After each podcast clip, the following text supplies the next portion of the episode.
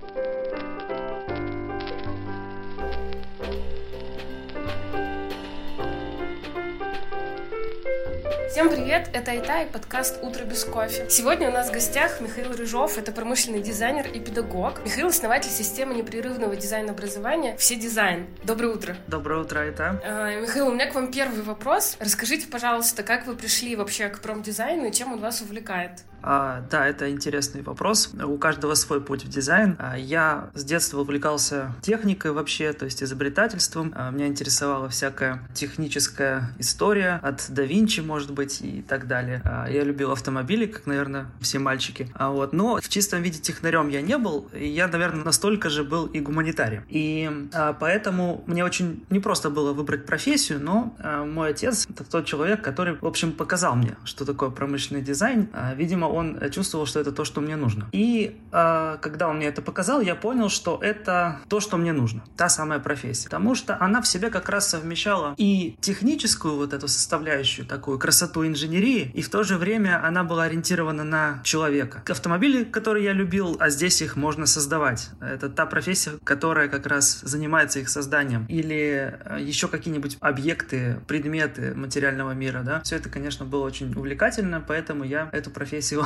для себя выбрал. Блин, прикольно.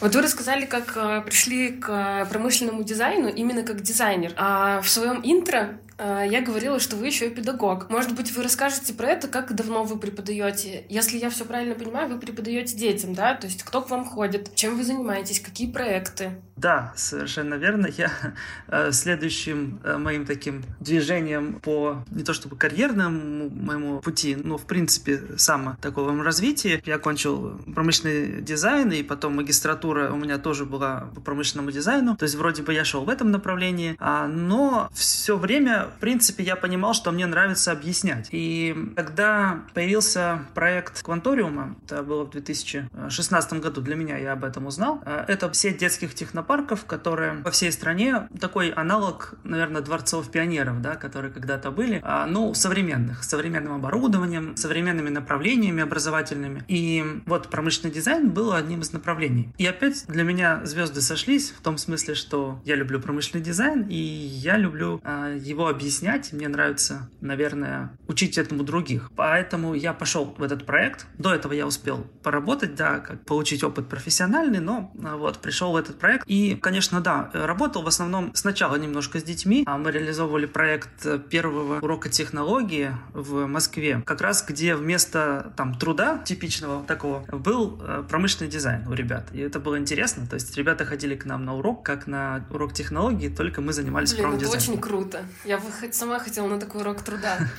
Вот поэтому я и, наверное, занялся образованием, да, потому что я бы хотел сам когда-то в детстве, видимо, да, в юношестве, чтобы у меня была такая возможность. Ну, теперь я могу эту возможность предоставить ребятам. В общем, мой путь дальше двигался по образовательной траектории, и в основном я учил учителей, которые учили детей. А вот, то есть такая посредством чужих рук я учил этих детей, потому что, конечно, проект был большой и включал в себя, в общем, все регионы наши, и, конечно, учителей у нас было много, то есть педагогов. Нужно было э, организовывать всю эту работу. То есть это такая уже вот не, непосредственное преподавание. После этого, значит, я еще поработал в Федеральном центре дополнительного образования, где вообще все образовательные учреждения дополнительного образования, везде, где был промышленный дизайн, нужно было этим руководить. А затем я ушел, и вот сейчас я развиваю свой проект, который называется «Все дизайн». В этом проекте я, наверное, совместил все то, что я хотел реализовать. Он у меня сейчас на начальной такой стадии, то есть он вбирает в себя опыт как раз курирования федеральных учреждений, профессиональный мой опыт и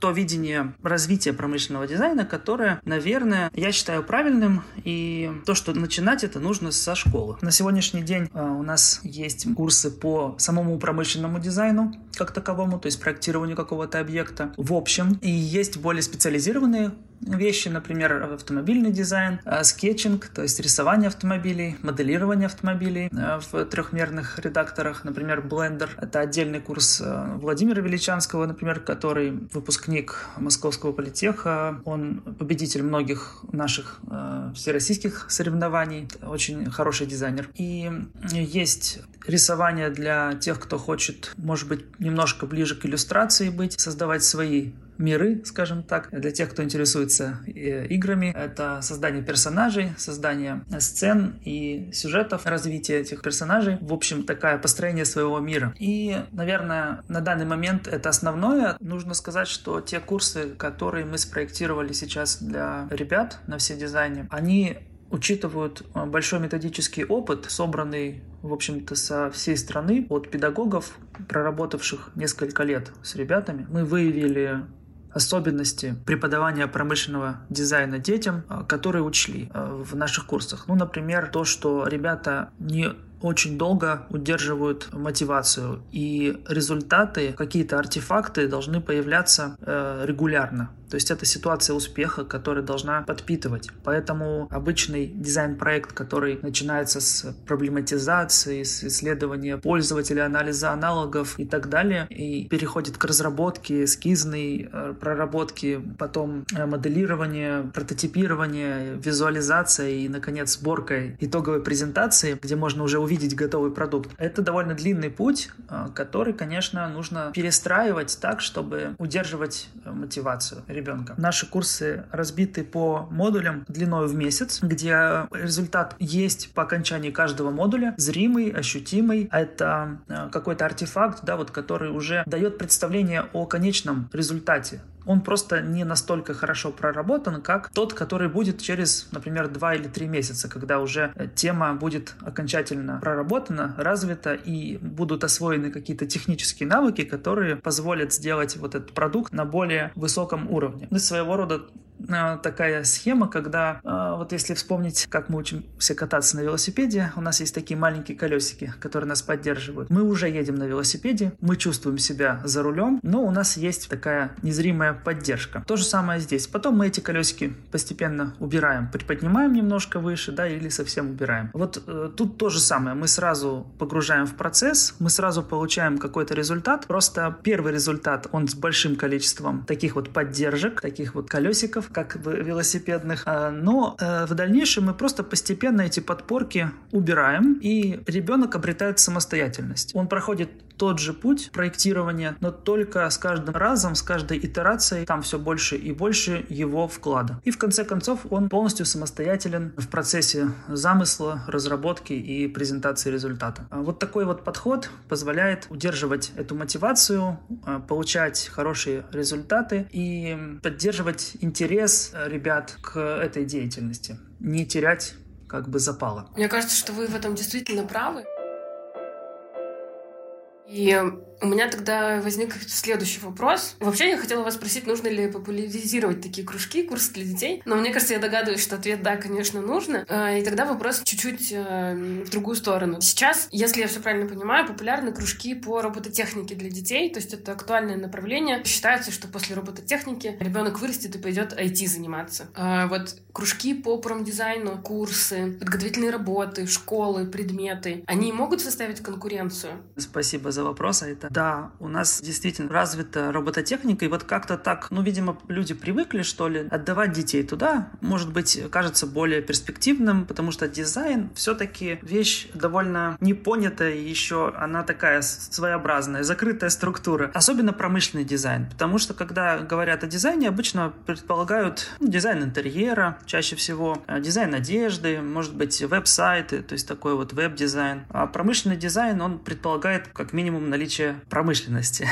и производства товаров массового потребления. А в последние десятилетия а, вот это, конечно, у нас не было прерогативой такой первостепенной, у нас не так уж развито это. Много чего мы из Китая покупаем, да, и из других стран. Свое производство, оно есть, а, но оно не в зените, да, там, скажем так. Поэтому это не видно и непонятно, что это за профессия. Однако же она на самом деле очень широкая по смыслу. И даже то, что ребенок научится делать на робототехнике, допустим, или на каком-нибудь э, другом направлении, он делает какой-то объект, то есть он как инженер, будущий инженер, возможно, что-то проектирует или что-то создает, э, или что-то собирает. Но идея, концепция, она в руках дизайнера. И вот здесь то, что ребята, вышедшие из там, робототехнических кружков, а дальше из э, инженерных специальностей, они ведь все равно должны будут делать объекты, которые кто-то придумывает. Вот дизайнер, он отвечает за всю цепочку, за весь комплекс, скажем так, концептуальный нового объекта. Вот создаем мы принтер или создаем мы компьютер или создаем автомобиль, неважно. Этот объект собирается из э, не только технической составляющей, там есть и эмоция, там есть и маркетинг, там есть психология человека, есть эргономика,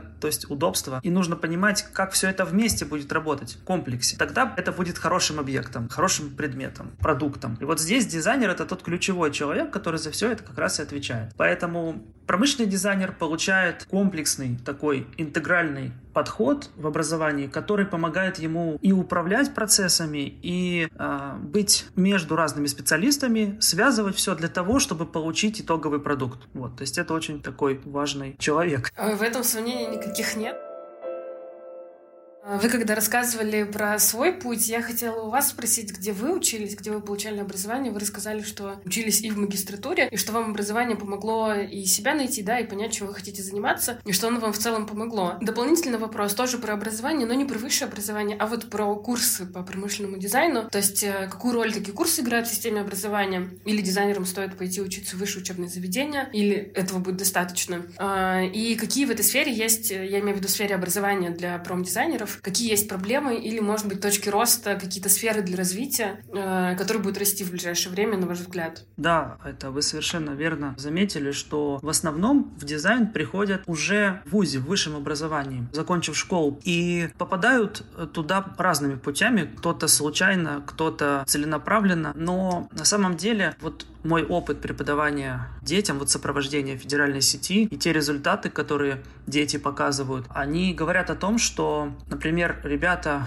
9-10 класса могут делать вещи, которые делают студенты 2-3 курса. Это ребята, которые начали заниматься, допустим, в седьмом классе, в шестом, они уже фактически те же 2-3 курса прошли, и это не то, чтобы я оцениваю а, это субъективно, а это а, наши всероссийские конкурсы, которые мы организовывали, и даже международный конкурс, где соревновались с ребятами из других стран, где в жюри у нас были педагоги университетские, были профессионалы из отрасли, и это их слова. Вот, поэтому, наверное, это говорит о том, что придя профессию раньше, но здесь надо быть осторожным, потому что, конечно, не хочется навязывать ребенку профессию. Пусть он получит свое школьное образование широкого профиля, пусть он посмотрит, пусть он себя найдет. Но хотя бы познакомить его с этим и дать ему возможность попробовать, она э, очень поможет в дальнейшем определении его как раз вот поиска профессии. Ему будет проще понять, нужно ему это или ему это не нужно, может быть. Это тоже хорошо, знать, что тебе что-то не подходит. Ведь немало количество людей, на знакомых даже вот ну, моих, которые пошли и потом ну, пожалели,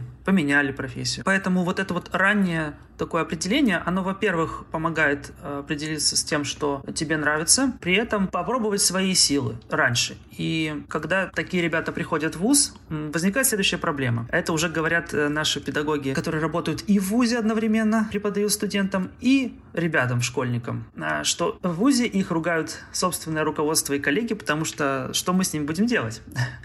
Они уже пришли готовыми. Первый курс, он не интересен для них та программа первого курса. Что получается? Получается, что система образования, если мы вовлекаем большое количество ребят в это, которые остаются, идут дальше в ВУЗ и дальше в профессию, требует пересмотра и изменений. Мы должны взаимодействовать с ВУЗом и с профессией для того, чтобы выстроить вот то, что я называю непрерывной системой дизайна образования. Вообще сегодня актуально, да, непрерывное образование, потому что все быстро меняется, нужно быть все время в тренде, нужно повышать свою квалификацию, все быстро как бы проходит и меняется. И отсюда возникает концепция вот как раз входа со школьного возраста. И дальше а, вот система все дизайн, как я ее вижу, она будет таким, как инструмент консолидации индустрии дизайна, она на данный момент не очень связана между собой. Это проявляется буквально на каждом шагу, начиная от выбора профессии, об осведомленности об этой профессии. Дальше выбор э, вуза, в котором можно учиться, потому что они тоже разные, с разной философией, с разной идеологией, с разными подходами. Профессия, куда пойти работать, какие компании есть на рынке, кому нужен промдизайнер, а как эти компании себя презентуют. Компании сами не всегда понимают, что им нужен промышленный дизайн и что это обеспечивает конкурентное преимущество. И вообще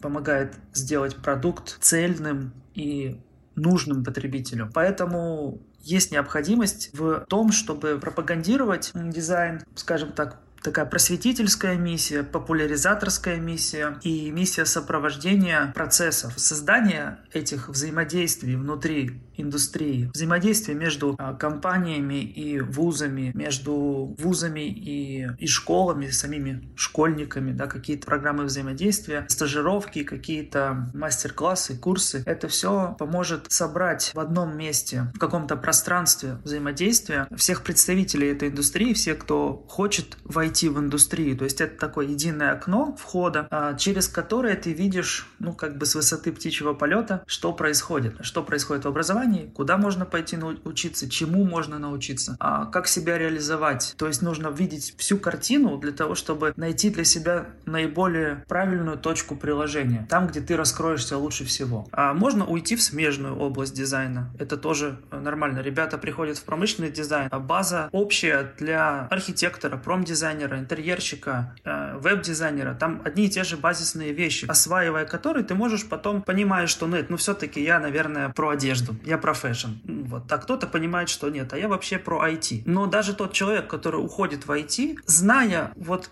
эту кухню дизайнерскую, он уже совсем иначе проектирует свой продукт. И он гораздо лучше взаимодействует а, с отделом, например, дизайна, который есть в любой крупной компании. Уйдет он даже в Яндекс и будет айтишником, а, значит, проектировать какие-то приложения и так далее. Он все равно будет э, стыковаться и взаимодействовать. Если он будет знать этот язык, это ему очень поможет. Вот. Вы имеете в виду дизайн-язык? Да, конечно. То mm-hmm. есть это э, дизайн — это гуманитарная профессия в том смысле, что она гуманистическая. То есть э, в центре стоит человек. И поэтому любой продукт, который мы производим, создаем, любая индустрия, она ориентирована на удовлетворение потребностей человека. А вот как эти потребности выявлять и как делать так, чтобы пользоваться было удобно, неважно чем, автомобилем каршеринга, каким-то приложением, стулом, на котором вы сидите. Вот это взаимодействие, вот этот пользовательский интерфейс, как бы, да, только обычно пользовательский интерфейс — это то, что применяется к веб-дизайну. Но промышленный дизайн — это про пользовательский интерфейс в физическом, в аналоговом мире. И если вы это все понимаете хотя бы в общих чертах, то вы сделаете продукт, который будет нужен людям в любой области. А, прикольно почувствовать себя э, частичкой большой э, компьютерной игры, только офлайн, да, в реальном мире. Интересное сравнение, спасибо за него.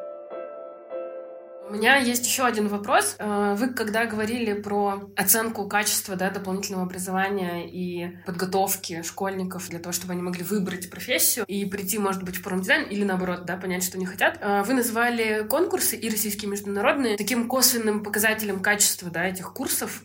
Э, вот этого дополнительного образования и обучения детей. Я хочу вам задать вопрос про конкурс. Мы с вами познакомились благодаря конкурсу «Фабрика дизайна». Вы в нем участвовали в прошлом году. Хотела спросить, какие у вас впечатления, будете ли в этом году участвовать? «Фабрика дизайна» — очень интересный конкурс. Я считаю, что на сегодняшний день организаторы этого конкурса, они находятся в авангарде нашей дизайн-индустрии, э, ее развития. И, конечно, он сразу привлек мое внимание захотелось в нем поучаствовать. Так сказать, нужно периодически себя проверять и поддерживать форму как э, самостоятельную, как дизайнера. Поэтому я принял участие и выбрал несколько треков. Можно было выбрать несколько тем для проектирования. Но в итоге остановился на часах для завода «Ракета». А, нужно было спроектировать часы на тему «Русский авангард». В итоге мне удалось стать победителем конкурса, чему я, конечно, очень рад. Это всегда приятно. И мои часы отметили. Значит, э, работа была очень хорошо организована. Вот именно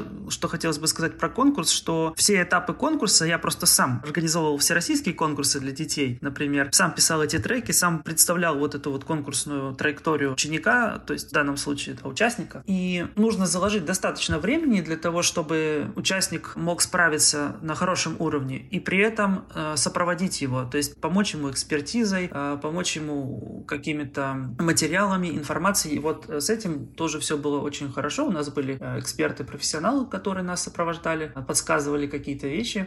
Всегда очень интересно повзаимодействовать с метрами, а, услышать их мнение. Поэтому рекомендую, конечно, всем дизайнерам участвовать в конкурсах. Это прокачивает вас профессионально, это новые знакомства, это возможность пообщаться с профессионалами в такой вот обстановке, обсуждая ваш проект, когда просто так вы этого вряд ли получите. Я хочу поучаствовать в этом году и надеюсь, что у меня будет на это время, и я смогу, конечно, тоже что-нибудь показать и проверить себя, то, что называется. Прикольно, очень интересно. Спасибо. Uh, у меня закончились, на самом деле, вопросы к Михаилу. Я очень благодарю гостя за то, что посетил нас сегодняшним утром. Uh, всем желаю хорошего дня и Михаилу тоже. Спасибо. Спасибо вам, Айта. Хорошего вам дня. Пока-пока.